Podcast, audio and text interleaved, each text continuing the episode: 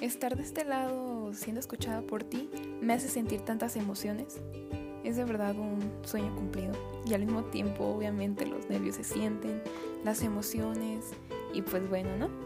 Este podcast nace porque quiero iniciar una conversación.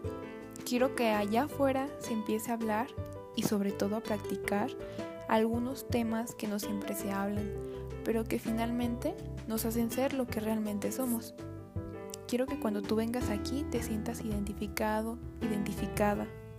Me interesa bastante la salud emocional, ya que actualmente estudio la preciosa carrera de psicología.